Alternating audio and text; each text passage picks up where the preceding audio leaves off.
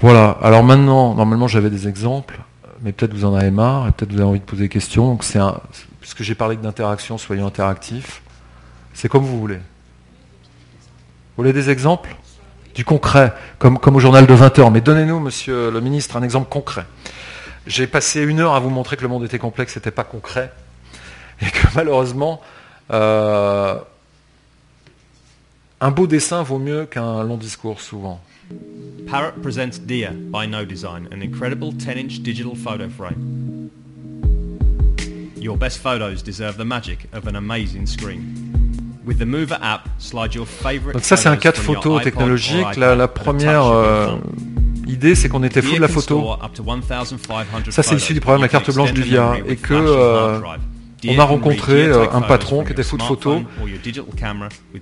et qui m'a dit euh, quand ton protro sera, sera- fait, montre-le-moi. Je lui ai montré et deux secondes après il m'a dit je le fais. c'est Henri Sédou de anymore. Et euh, l'histoire de PC c'est euh, la beauté des diapositives. Et pourquoi j'aime les diapositives Parce que c'est de l'art et de la science. C'est de la science parce que c'est Fresnel, c'est de la lumière additive et ça a une qualité de, définition extraordinaire, quasiment illimitée, puisqu'il y a une diffraction qui fait que c'est indépendant de la taille de l'image et qu'on peut l'agrandir quasiment indéfiniment. Ça n'existait pas en numérique. Donc on a rendu l'écran transparent pour avoir cette qualité à partir d'un écran euh, bête. En rendant cet écran transparent, on a inventé la technologie, on a créé un cadre photo un peu magique qui en rend hommage à l'essence de la photo, c'est-à-dire la boîte à lumière. Donc c'est un projet qui a été donc euh, édité, fabriqué par Parrot et vendu dans le monde entier, mais qui était issu d'un programme de recherche au départ. Et bien sûr, il part avec l'iPhone, euh, etc., etc. Ça, c'est un programme de recherche. On était une des premières agences à faire des programmes de recherche euh, avec l'ANR. Et on travaille sur la musique électronique qui aujourd'hui se joue avec des claviers qui sont comme des pianos ou avec un ordinateur comme ça. Et donc l'interprétation, le tombé de l'archet de violon, la direction d'une direction d'un orchestre, la, la puissance du geste n'existe pas euh, dans la musique électronique. Et donc c'était le but de ce projet de recherche. Donc là, c'est pas un service, c'est pas un produit. Euh, on ne sait pas tout ce que c'est. hein. C'est peut-être un objet euh, artistique ou un objet pédagogique. Alors, C'est une gamme d'objets qu'on peut bricoler aussi parce que son instrument doit pouvoir le modifier. hein. Donc là, vous contrôlez tout ce que fait votre instrument avec la main, hein, en temps réel.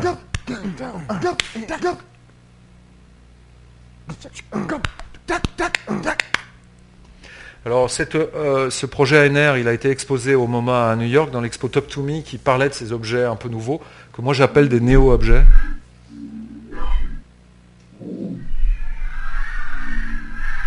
Voyez, il sait faire plusieurs choses. Donc, il sait faire plusieurs choses. Donc, en termes de fonctionnalité, euh, c'est un objet qui n'est pas euh, déterminé. Il est terminé par l'utilisateur. C'est une des caractéristiques du numérique. C'est-à-dire qu'on ne parle pas de customisation par l'utilisateur. On parle vraiment de post-production par l'utilisateur. C'est des objets à terminer. Là, on va jouer la musique classique. Petite sonate.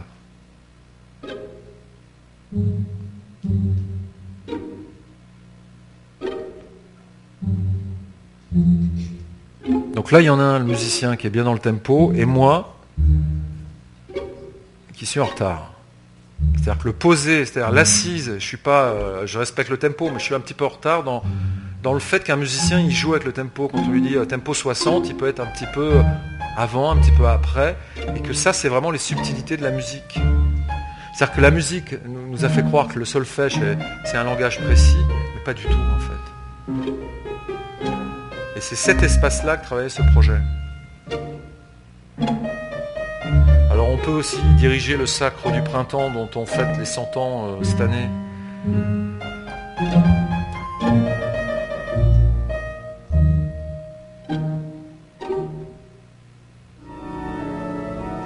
Sauf que là, vous dirigez euh, donc les 100 musiciens, ça peut aller jusqu'à 300 euh, devant un ordinateur, mais vous pilotez euh, vraiment les 300 euh, instruments de la partition. Alors là, c'est 100 sur cette euh, interprétation-là. Et puis, vous pouvez aussi vous attaquer à Miles en, interprétant sur l'interprétation de, de- Miles Davis. Donc ça, c'est le projet mot. De ce projet-là, On a fait un projet beaucoup plus populaire parce que le design c'est pour les gens. Et donc on a mis euh, l'intelligence de ce qu'on a inventé dans des ballons. Et on a eu deux approches, une approche artistique et une approche sportive.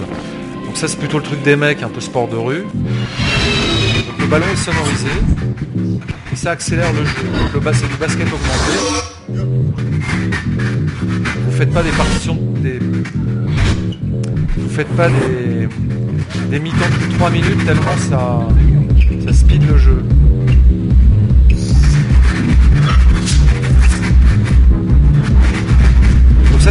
Ce que j'appelle les situations. Encore une fois c'est pas un service, c'est pas un ballon, c'est euh, un ensemble de choses. Et il a marqué un but. Alors ce, projet-là, ce projet-là euh, va devenir un objet industriel avec un- une entreprise française. Euh, donc la recherche, le projet, le projet partagé, et puis, et puis, Internet of Things. et puis l'objet and uh, industriel. we are uh, one of the pioneers in uh, France uh, of that domain. Alors ça, je vais passer And, vite uh, parce que to Roche parle anglais, uh, c'est c'est uh, peut-être pas la peine d'écouter son anglais serbe. uh, Euh, en fait, pour faire tout ça, on s'est dit, euh, on uh, manipule beaucoup les technologies et on va fabriquer une plateforme qui va permettre à des gens comme D'abord, on va Euh, fabriquer une plateforme pour uh, nous pour éviter de, tout changer pour faire les objets que vous avez vus. uh, Et on s'est dit, euh, les designers uh, euh, uh, uh, Wi-Fi, ils connaissent rien au code et ok, tous codeurs, c'est débile. Euh, donc on a pris le langage du web comme langage le plus simple euh, que, que tout à chacun peut apprendre. Et on l'a connecté à une carte électronique. On a réussi à faire ça, c'est une première euh, mondiale, pour, pour piloter les objets que je vous ai montrés, vous avez aperçus dans le film, euh, en les programmant très simplement, en faisant un peu de- d'électronique de base derrière la carte. On gère tout ce qui est complexe pour vous, le réseau, le Wi-Fi, etc. Et on invente une carte qui vous permet d'inventer finalement vos propres objets. C'est-à-dire qu'on a inventé un outil, une sorte de méta-design qui va vous permettre d'inventer vos propres euh, designs. Et vous pouvez, à partir de cette carte, naturellement avoir des applications sur euh, vos téléphones ou vos tablettes, puisque c'est du web, donc la carte, elle envoie l'application sur votre téléphone et vous pilotez l'ensemble. Donc ça, c'est vraiment un outil pour euh, favoriser euh, euh, le développement d'innovation. C'est pas issu de la recherche, c'est issu de notre agence, c'est une forme de recherche. Euh, et pour permettre, plutôt que de coller des post-it, eh ben, d'y aller et de passer dans euh, finalement l'âge du fer, mais faire FAI, plutôt que de l'âge du euh, je donne des sous à 3 M avec euh, des post-it en, en- en ayant l'impression d'être IDEO et d'être californien. C'est-à-dire que ce que je disais tout à l'heure en le critiquant, on l'a assumé, on l'a financé ce truc-là, ça fait deux ans qu'on est dessus. Euh, ça nous a coûté beaucoup d'argent, bon, ça y est, on va la lancer, là on attend la première carte imprimée qui marche. Et euh, là on fait un outil, alors peut-être pas tout le monde, mais que Thibaut qui est là-bas, les étudiants de l'ENSI, euh, des gens de l'IFM qui veulent faire des vêtements intelligents, eh ben, peuvent oser aller dans des trucs qui les dépassent un petit peu, parce que finalement c'est pas plus compliqué que de faire un site web. Donc ça c'est euh, un peu ce qu'on croit, un peu compliqué, un peu technologique. Ça c'est un produit que j'adore. On a eu un Best Award euh, du CES l'année dernière. Euh, en fait, c'est une application qui vous permet de modéliser un objet. Alors, soit vous mettez un fichier 3D, puis bon, voilà, si vous êtes designer, mais si vous n'êtes pas designer, vous avez un problème. Et donc, euh, on a inventé un concept qui est made by you with no design, c'est-à-dire fait par vous avec nos designs. À la fin, cet objet, il aura toujours un aspect d'un objet fait par nos designs, mais il sera unique et cette unicité, c'est vous qui l'aurez dessiné. Donc on fait ça sur une appli iPhone qui va dans le cloud, c'est informatique en nuage, avec un, logiciel 3D et du design paramétrique. On vient faire des choses. Donc là, on vient mettre dans des, lignes euh, des, petites bulles, comme des empreintes digitales. Et puis à la fin, vous faites ce type d'objet. Euh, la main de votre enfant, euh, des lignes, des machins, des textes, ce que vous voulez. C'est la collection de design, mais c'est fait par vous. Donc la valeur, c'est parce que c'est vous qui l'avez fait. C'est pas parce que c'est moi qui l'ai dessiné. Et puis ce projet euh, a été dérivé des objets un peu décoratifs. Vous voyez, nous aussi on fait du décor. C'est-à-dire c'est un peu la même chose. C'est un vase. Qu'y a-t-il de plus beau dans la vie qu'un homme et une femme qui se rencontrent? Qu'y a-t-il de plus beau dans la vie que l'histoire du Bauhaus Donc ça c'est un vase très connu du Bauhaus, une silhouette, hein, euh, un tableau noir et blanc, euh, positif, négatif. Et on en a fait un vase où on peut marier comme ça deux visages, euh, vous et votre ami. Vous mettez, euh, c'est le grand succès, la photo du bébé sur la tasse, vous l'imprimez, et donc euh, il y a une petite tasse avec le bébé, euh, etc. Et ça, c'est vous qui le fabriquez, vous prenez une photo, vous modélisez, etc. Et à la fin, vous faites le vase, la tasse, ou ce que vous voulez. bout la main.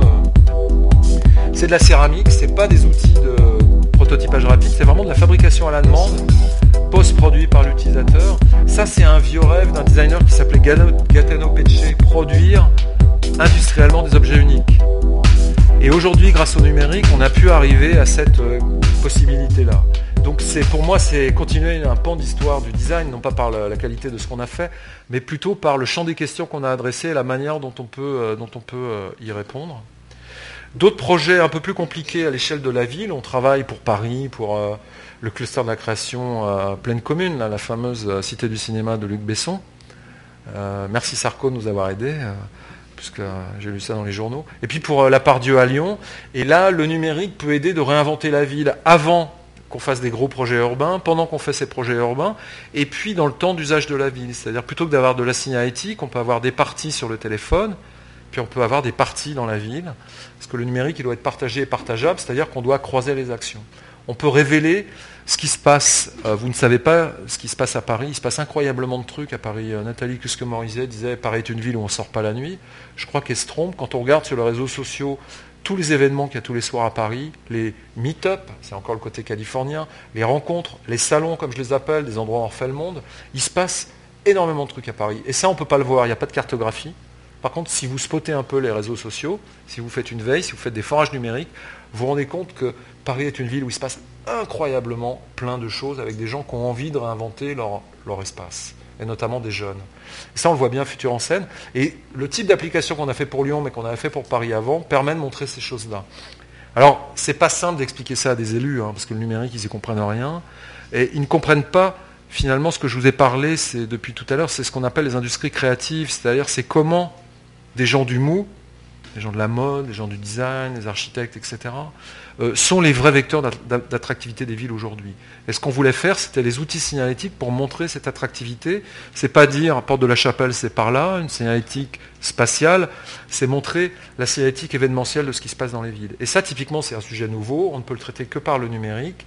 Ce n'est pas un service, c'est plutôt une situation dans laquelle il faut créer des formes, des représentations et puis de l'interaction. On revient à la définition du design numérique. Deux projets, j'ai terminé, je vous promets. Euh, dans mon travail, il y a une chose que j'adore, c'est les causes. Euh, faire des projets. Euh, et pour moi, les causes, c'est pas. Alors, j'adore l'Afrique et, je, donne beaucoup d'argent pour les Africains. Enfin, le peu d'argent que j'ai, je, je, donne comme tout le monde, mais les petits gamins de banlieue, les petits gamins du périurbain, les petits gamins des limites de l'île de France où c'est carrément glauque, m'intéressent aussi beaucoup.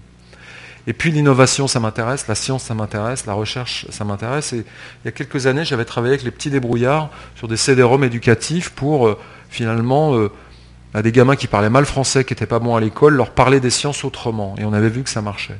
Et on a eu l'idée d'un grand projet qui serait un mélange entre Facebook, entre Kickstarter ou KissKissBankBank pour citer un français, euh, donc un réseau social, un service de montage de projets, une sorte de Wikipédia de l'entraide sur des bonnes idées, qui parlerait de science, qui parlerait d'innovation, qui parlait de risque. Et donc on a créé la plateforme du Science Tour, qui est euh, un objet qui va donner une visibilité aux 10 000 projets que font les petits débrouillards par an et aux 500 000 gamins euh, euh, avec lesquels ils travaillent chaque année.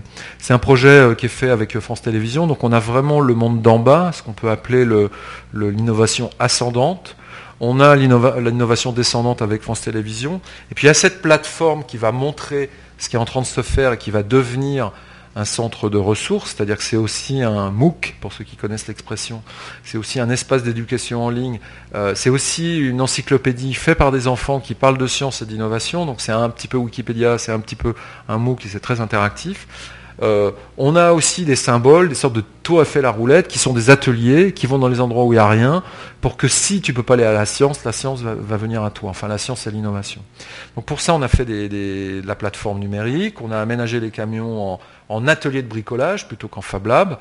Et puis on a réalisé ces camions qu'on a lancés euh, au mois de juin à Paris, donc forcément il pleuvait comme jamais il a plu, euh, et on, les a amenés dans tous les endroits un peu symboliques de Paris, la Tour Eiffel, l'Assemblée nationale, l'Académie des sciences, et on a un peu comme ça euh, notre, notre, nos, 12 camions de toutes les couleurs, on les a fait. on a hacké Paris pendant un moment, on s'est même fait arrêter par la police. On, on a pris la Bastille, forcément, etc. Un dernier projet, je passe vite hein, parce que après c'est des camions, vous connaissez Paris. Le dernier projet c'est DataGouv. Alors vous avez peut-être entendu parler de l'open data, truc très compliqué. C'est typiquement Obama m'a dit, il faut ouvrir les données publiques. Personne ne sait ce que c'est qu'une donnée, mais il faut les ouvrir. Finalement, la donnée, c'est une information, enfin c'est un, fait euh, que l'État a à sa disposition et qui n'est jamais traité, qui est dans les archives de l'État. Euh, il y a un premier enjeu, c'est de transformer cette, cette donnée en information. Donc de Shannon à McLuhan, pour les chercheurs, c'est-à-dire faire que ça soit intelligible pour les gens. Pourquoi ça doit être intelligible par les gens? Parce que ce mouvement des données publiques ouvertes, il participe finalement à comment transformer l'État français dans cet esprit du numérique, c'est-à-dire d'aplatir sa relation aux citoyens. On appelle ça euh, l'open gouvernement, parce que forcément c'est anglais, ça vient du monde anglo-saxon, Obama, je l'ai dit. Et pour cela, euh, on m'a demandé de créer la plateforme. Alors c'est très sérieux, on fait un site pour l'État, ça rigole pas, c'est validé pour le Premier ministre. Je vous prie de croire que les goûts, les couleurs, les machins, tout est pesé. Euh, il y a, le, SDEC qui, nous attaque permanent pour pas que le site soit à câble. Euh, on sait que c'est eux parce que c'est 9h euh, midi, 2h, 17h. Les attaques pour la après, après c'est les vrais hackers et les vrais hackers ils sont plutôt gentils. Mais c'est essayer de faire que les citoyens peuvent se saisir des données c'est-à-dire les débats à la télévision, oui, il y a que des étrangers dans les prisons, il n'y a pas de Français eh ben, on peut prouver à Marine Le Pen, et qu'on n'a pas de statistiques ethniques en France, donc on peut prouver à Marine Le Pen qu'elle a tort. Euh, les données sur l'eau, euh, euh, on peut avoir, oui, la privatisation de l'eau en France, faut-il s'inquiéter On a des données, la pollution de l'air, etc. Donc on vous donne les données, vous pouvez les regarder. Mais si vous êtes un petit malin, un designer, un chercheur en sciences de l'information, un philosophe, vous pouvez prendre ces données et les croiser pour raconter autre chose, c'est-à-dire donner du sens à ces données pour en faire de l'information et euh, challenger l'État avec ses propres outils. Et c'est là on, on crée de la réflexivité. Donc c'est un projet qui est plus euh, politique au sens euh, initial grec et je suis ravi qu'on m'ait appelé là-dessus. C'est pas un design de salon comme les, machins avec la musique classique que je vous ai montré qui ira au MoMA, mais comme le projet des petits débrouillards, c'est un projet à cause qui peut-être aide à crédibiliser le rôle du design dans ces mutations numériques qui sont encore une fois, je vais terminer, qui ne sont pas une révolution technologique, mais essentiellement pour nous, Français, une véritable révolution euh, culturelle. Je vous remercie.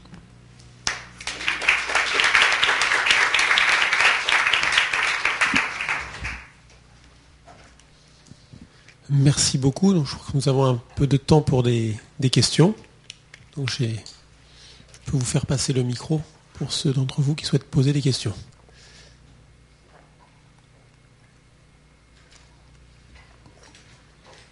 Ça peut commencer par combien ça coûte le design. Hein? On peut redescendre, de râlez pas crête. Hein.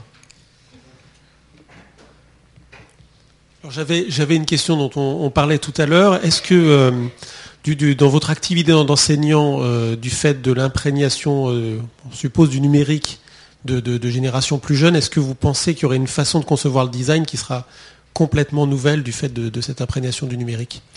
Ben, euh, on, en a parlé tout à l'heure. Non, malheureusement non, parce que les, les, jeunes Français sont l'avenir du pays par définition. Et j'ai beaucoup de j'ai beaucoup de tendresse et je, fais futur en scène pour eux, ceux que j'appelle les trentenaires. Euh, mais paradoxalement, paradoxalement, en tout cas à l'ENSI, ils ont plus une fascination pour euh, Amélie Poulain que pour euh, Richard Stallman. C'est-à-dire euh, le 7 mieux avant, le temps des chaises, la peur du nouveau, la peur de l'inconnu, la peur de ne pas faire comme les autres, donc la peur de se tromper. Même à l'ENSI, qui est un lieu qui a un vaste d'expansion, hein, ils arrivent, éducation nationale, on, ils rentrent à l'ENSI, c'est ils ont l'impression de découvrir la vie, mais euh, une deuxième naissance. Mais euh, il y a une, vraie crainte. Et quand il y a une, saisie euh, d'enjeux contemporains, c'est pour embrasser des modes de pensée venant de l'étranger, ça fait un peu Maréchal Pétain de dire ça, mais type design de service, où on s'engage dans des trucs avec des post-it, où on confond l'innovation, l'accompagnement du changement, où on théorise le design de service, c'est-à-dire un designer qui ne maîtrise rien, pour euh, une entreprise où il y a des gars formés à l'ESCP, SEC, qui sont surbrillants, bah, si c'est pour parler ou faire des analyses, on les fait très bien. Donc le designer, il faut qu'il puisse, produire quelque chose. Donc on, s'embraye sur des voies de garage. Et ce qui est intéressant, c'est que je vois par exemple John Meda, qui est directeur de, de la Rhode Island School of Design, avoir depuis qu'il a quitté le MIT, avoir une proximité, on a des conversations sur Twitter euh, assez proches finalement sur un humanisme numérique qui semblerait exister et qu'on voit euh, euh, dans les modernes européens plutôt des hystéries sur des voies de garage qui vont pas durer, genre design de service, genre IDEO design thinking, où de toute façon les designers ne sont pas invités, puisque c'est un truc d'école de, de, commerce qui récupère des méthodes de manager, enfin c'est la chaîne classique. C'est né dans une école de management, ça a été porté par une agence de design. Enfin, c'est vraiment le schéma classique de toutes les méthodes de consultant, mais la seule règle qu'on peut en définir, c'est qu'il n'y a jamais de designer dedans. Et ça, il y a un certain attrait pour ces, pour ces voies de garage. Pour aller vraiment dans le nouveau, à part euh, mes quelques jeunes femmes dont je parlais, qui sont aujourd'hui des, des championnes numériques dans des entreprises qui sont très contentes de les avoir. La jeune femme qui a refait le portail Orange et qui a pacifié euh, les 42 business units d'Orange et qui a fait le premier portail propre d'Orange, c'est une jeune femme de l'ENSI. Ça aurait été un mec, euh, ça aurait été au fight. Elle, elle a fait le truc, c'est beau, c'est clean, c'est... Euh, voilà.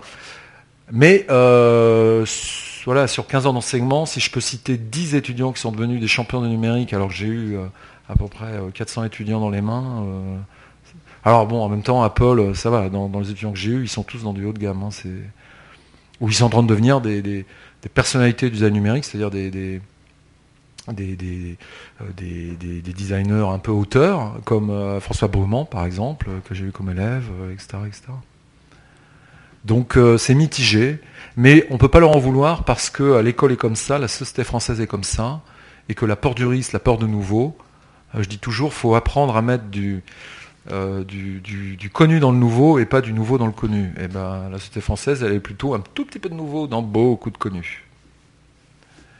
Merci. Est-ce qu'on a une question, une remarque, un commentaire? Euh, Bonjour, moi j'aimerais euh, savoir ce que vous pensez des wearables. Alors, ce que je pense des vêtements connectés à haute valeur de service, ça fait moins glamour, mais c'est comme ça que je les appelle. Certains les appellent les vêtements intelligents. Euh, euh, c'est vraiment, intéressant parce que tout à coup, ça. Et je fais euh, pas mal de projets là-dessus. malheureusement, j'ai pas le droit de, de, vous, de vous montrer. D'abord, ça, ça donne un sexe aux objets parce que euh, les objets pour les messieurs, les objets pour les dames, c'est pas les mêmes. Parce que les dames et les messieurs sont pas équipés pareil. Euh, le sac à main, les pols, les costumes, etc. Parce que les tailles sont pas les mêmes. Donc quand vous pensez à Monsieur Samsung et sa Galaxy Watch, qui a une montre pour messieurs, euh, on met orange, c'est pour les dames, mais c'est la tendinite à la fin de la journée pour vous. Euh, ça, c'est le, premier truc. Le problème de tous ces objets, le Pulse de WeSings, euh, les, bracelets euh, Jobon et tout, c'est que ça, ça, ça, pénètre dans votre intimité de, parure et de représentation. C'est-à-dire que un bracelet Jobon, c'est pas comme un bracelet Hermès. Vous avez compris que j'adore Hermès. Euh, c'est pas comme un bijou, comme, le bracelet que vous avez madame, c'est forcément déjà un objet euh, que tout à chacun euh, va porter et, cet objet sera le même pour tout le monde. C'est-à-dire que le numérique a du mal à comprendre ce que Swatch a su faire avec ses grandes gammes horizontales, le même objet pour des gens différents, qui n'est pas une classification technologique. Hein. Le succès de Swatch, c'est vraiment ces gammes par univers de vie finalement, pour essayer de ressembler aux gens. Euh, dans le numérique, on a un petit peu du mal à faire ça.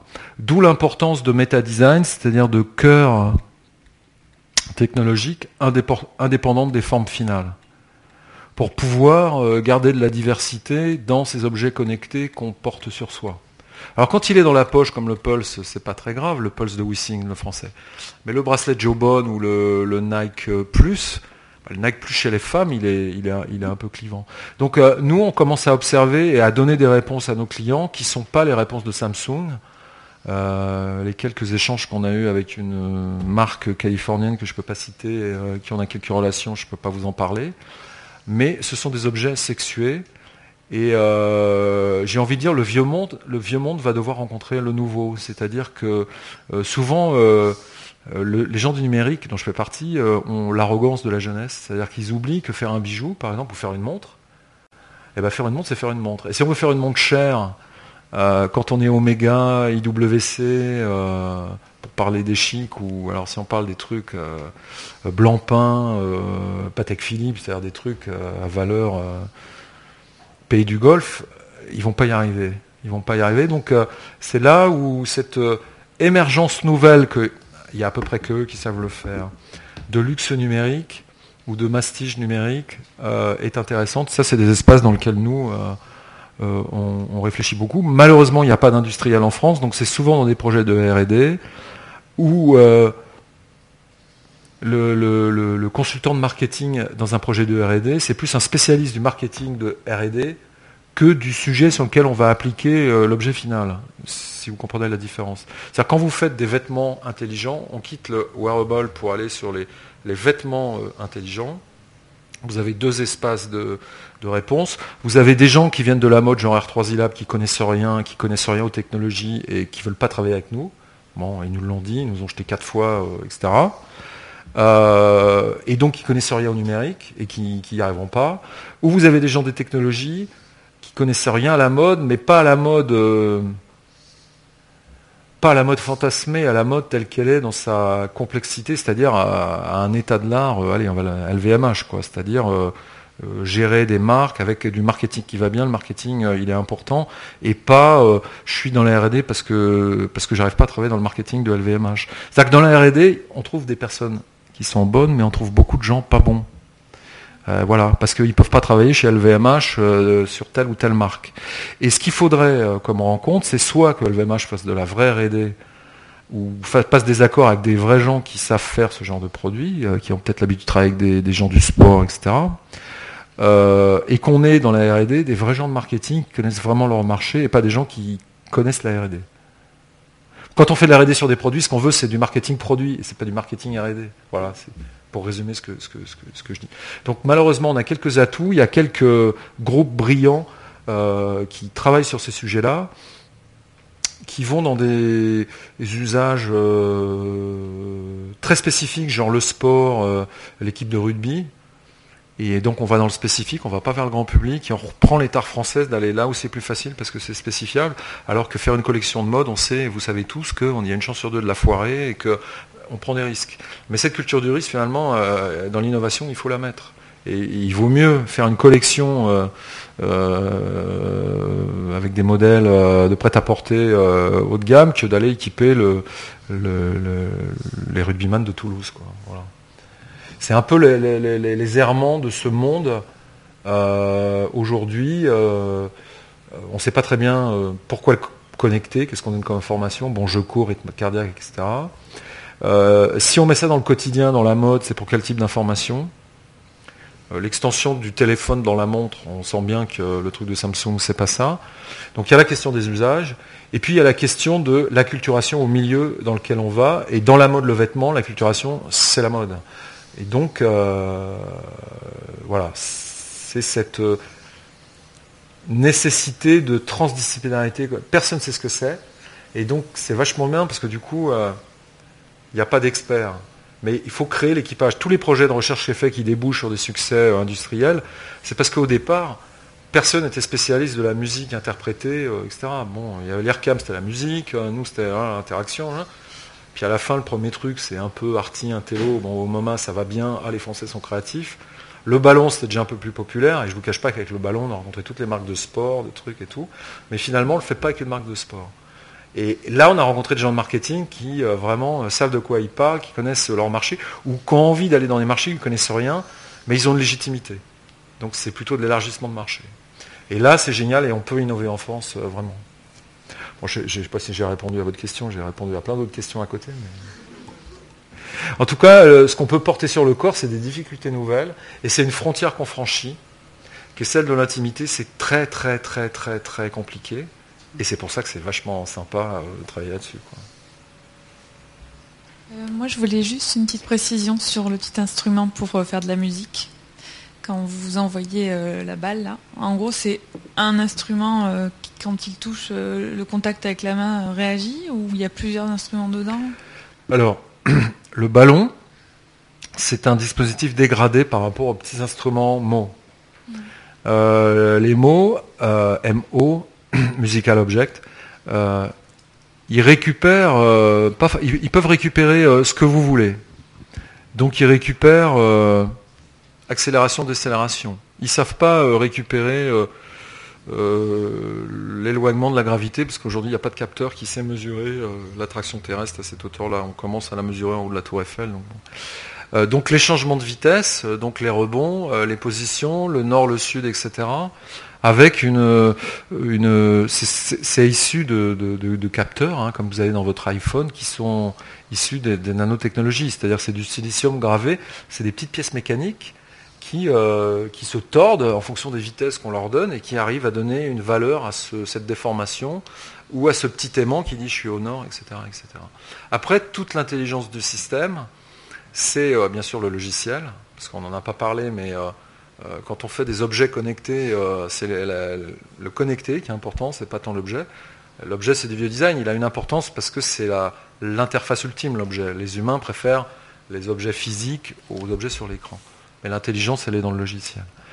Et, euh, c'est ensuite la capacité à traiter de la musique euh, en temps réel avec du découpage de pistes qui permet d'adresser chacun des instruments et donc de piloter les instruments, euh, dans le cas du chef d'orchestre, euh, indépendamment, euh, euh, avec l'ambition pour le logiciel qui est celle du chef d'orchestre. C'est-à-dire que c'est évident que le chef d'orchestre pilote pas les 300 instruments différemment. Donc l'algorithme, il sait interpréter la direction d'orchestre et cette traduction pour chacun des instruments. Donc le logiciel, il sait qu'il y a un hautbois, il ne regarde pas les mêmes choses que le corps de violon ou que le type des percussions. Mais ça, c'est toute l'expertise de l'IRCAM. Et, euh, et ce n'est pas un contrôleur comme la Wiimote, c'est un instrument, parce que quand vous lui mettez les fils et que vous le mettez sur la surface euh, rayée, c'est lui qui transforme une vibration euh, en son, qui l'interprète, qui la capte. Donc ce n'est plus ce qu'on appelle un contrôleur comme la, comme la Wiimote, c'est vraiment un instrument de musique. Un contrôleur, c'est une interface. Euh, voilà, la Kinect est un contrôleur, la Wiimote est un contrôleur. Ça, c'est un objet qui a des capacités de détection comme un contrôleur, mais qui peut aussi euh, être en tant que tel un instrument. Merci beaucoup pour cette euh, conférence. Donc la prochaine conférence sera pour le thème l'économie de la mode avec des questions liées au statut, à la légitimité aux institutions et c'est moi-même qui la présenterai. Merci beaucoup.